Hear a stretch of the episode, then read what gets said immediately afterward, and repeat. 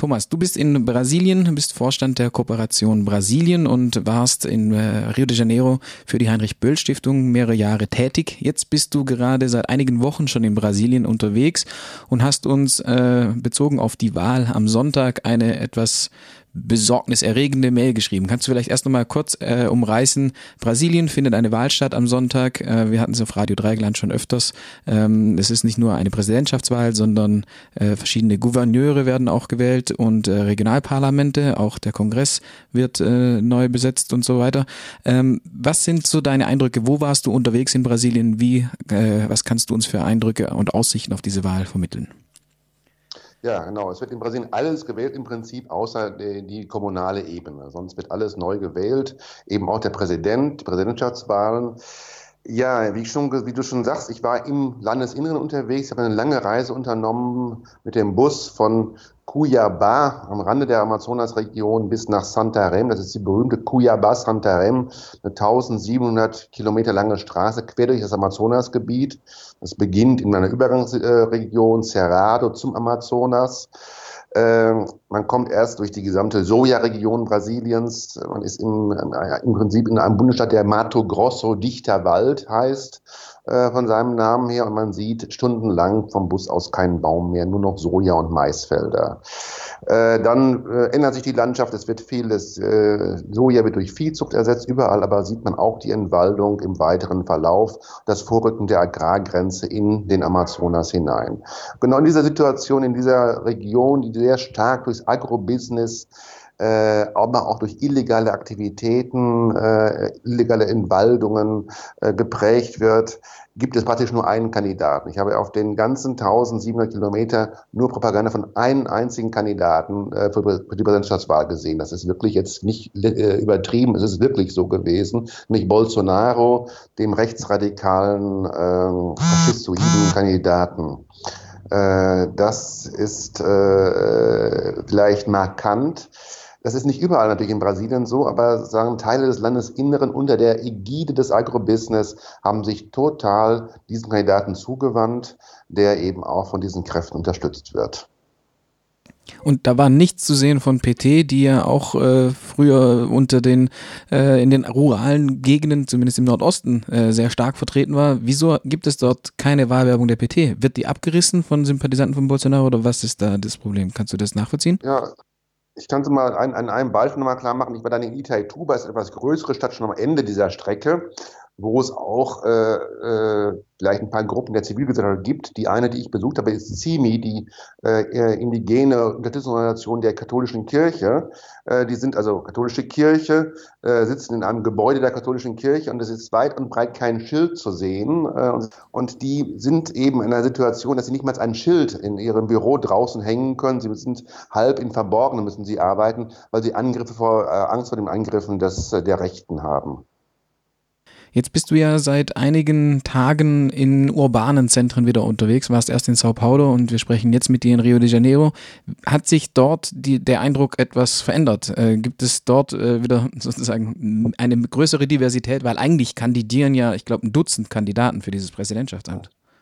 Also jetzt bin ich jetzt in Rio de Janeiro in einem Viertel Laranjeiras äh, was eher äh, sag mal, intellektuelle Mittelschicht bewohnt wird. Hier hat man den, den, Eindruck, dass es nur linke Parteien in Brasilien gibt, dass der Wahlkampf sich zwischen der PCdoB, PSOL und der PT abspielt, zwischen den drei linken Parteien, die äh, bei den Wahlen jetzt antreten. Also hier hat man einen anderen Eindruck. Das zeigt aber auch, wie gespalten Brasilien ist äh, und wie vielleicht die, das eine Brasilien, wie wenig das andere Brasilien wahrnimmt. Äh, das ist äh, klar. Also alle, alle Anhänger von Bolsonaro sind fest davon überzeugt, dass Bolsonaro im ersten Wahlgang gewinnt, weil sie in einer Welt leben, wo es nur noch Bolsonaristas gibt, nur noch Unterstützung gibt. Ne? Aber Brasilien ist divers, divers, das ist klar. Aber es ist schon bestürzend, wie in Teilen Brasiliens äh, Bolsonaro äh, zum absoluten Spitzenkandidaten geworden ist. In anderen Teilen ist es anders. Auf dem Land ist es sicherlich im Nordosten anders anders. Aber wenn man sich die Wahlkarte anguckt, dann ist sozusagen, liegt der PT-Kandidat, der Kandidat des, der Lula-Partei des Ex-Präsidenten, nur im Nordosten vorne. In, in, dem ganzen Rest Brasiliens äh, liegt Bolsonaro vorne. Und im ersten Wahlgang gewinnen heißt, im ersten Wahlgang mehr als 50 Prozent der Stimmen auf sich vereinen. Das gab es, glaube ich, schon länger nicht mehr. In diesen Präsidialsystemen, wie sie auch äh, in den USA gibt, ähm, geht es immer, tendiert es dahin oder wird zumindest vermutet, dass es oftmals einen Wahlkampf gibt, der sich eher auf die negativen Seiten des anderen irgendwie konzentriert. Und äh, wenn man jetzt von hier diesen Wahlkampf betrachtet, dann ist es wohl auch in Brasilien so. Also gibt es überhaupt äh, Parteien oder Kandidaten, die mit einem Wahlkampf äh, starten, wo es eben nicht nur darum geht, den anderen zu dämonisieren, sondern zu sagen, hey, wir haben das und das vor und das ist eigentlich eine, äh, eine, unser Vorschlag und nicht nur die anderen sind alle korrupt und sind alle böse oder Faschisten oder so weiter. Gibt es, wie, wie, wie ist dieser Wahlkampf äh, dort überhaupt angelegt? Naja, in den ähm, Propaganda im Fernsehen äh, sind schon immer wieder Vorschläge äh, ge äh, geäußert worden. Gerade die PT hat versucht, einen positiven Wahlkampf zu führen im ersten äh, Moment, als dann aber Bolsonaro immer weiter anstieg in den Umfragen. Äh, da hat sich der Ton gerade in den letzten Tagen wieder geändert und es geht hauptsächlich darum, Bolsonaro anzugreifen und äh, vor allen Dingen gewisse Vorschläge, die äh, aufgekommen sind, vor allem seinem, von seinem Vize und seinem Wirtschaftsminister, er hat schon einen Wirtschaftsminister ernannt, Bolsonaro, einen äh, explizit neoliberalen Wirtschaftsminister, der zum Beispiel eine Einheits-Flatrate äh, für Steuern einführen will und keine progressive Besteuerung mehr.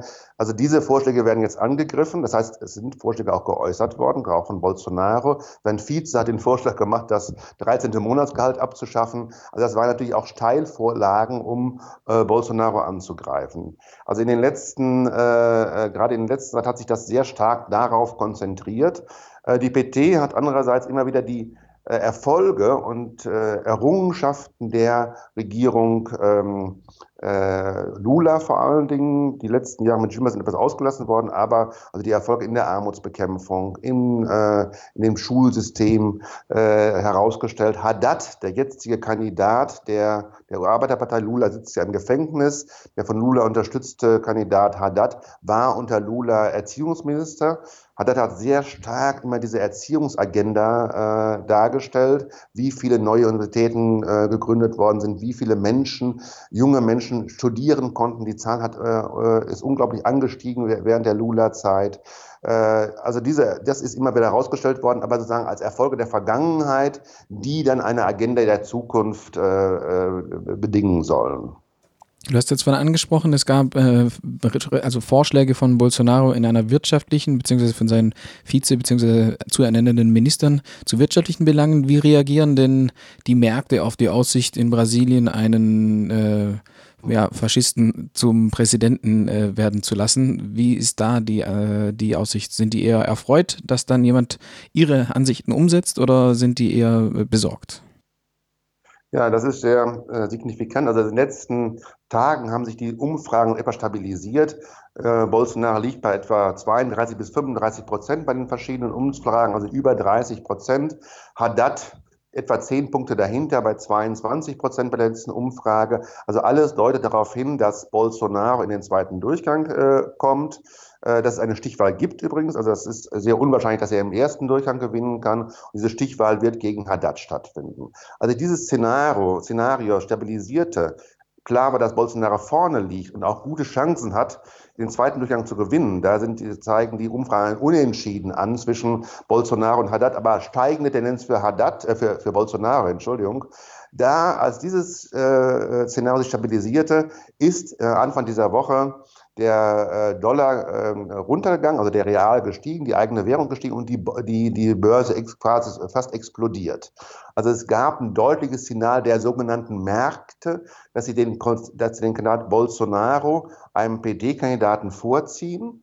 Und äh, das hat damit auch zu tun, dass eben, wie gesagt, äh, der äh, Bolsonaro hat einen Wirtschaftsminister ernannt, hat gesagt, er, dieser Mensch, Paulo Guedes, wird der Wirtschaftsminister sein.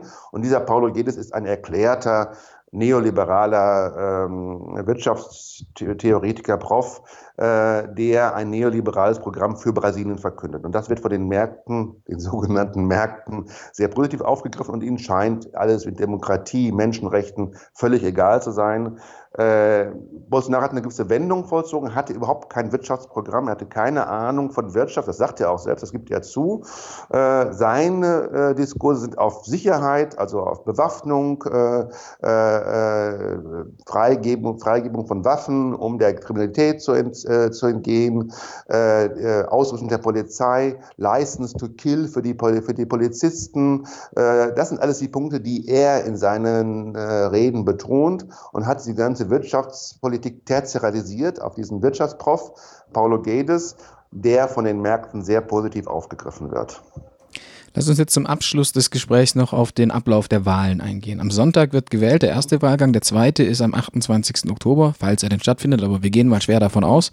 Ähm, genau. Es wird in Brasilien elektronisch gewählt. Also irgendwie, es gibt Wahlcomputer. Ist es dann so, dass jetzt dann ruckzuck alles äh, die Ergebnisse feststehen, sobald die Wahlbüros schließen und gilt das auch für die anderen Ebenen, auf denen gewählt wird mit den Wahlcomputern?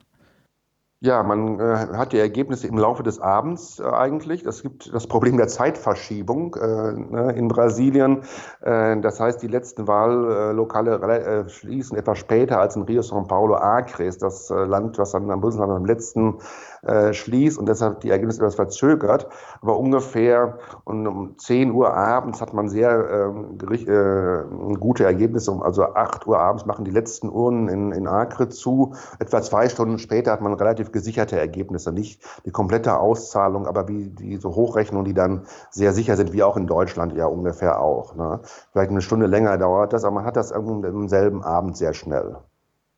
Also lässt sich schon Anfang nächster Woche äh, wieder trefflich darüber diskutieren, wie denn das Ergebnis dann ausgefallen ist. Ich denk, danke dir erstmal an dieser Stelle für deinen Bericht aus Brasilien direkt und äh, vielleicht sprechen wir uns auch nächste Woche nochmal um den Ausgang der ersten Wahlrunde zu besprechen. Ich denke, das wird ja auch eine, also es ist ja auch sehr viel wichtiger, äh, noch darüber zu sprechen, wie denn das Parlament sich zusammensetzen wird. Das ist ja im ersten Wahlgang dann mehr oder weniger entschieden. Ne? Also wer, welche Abgeordneten äh, die, äh, die gesetzgebende Versammlung dann auch konstituieren, das ist ja dann relativ schnell klar. Da gibt es ja keine Stichwahlen, oder?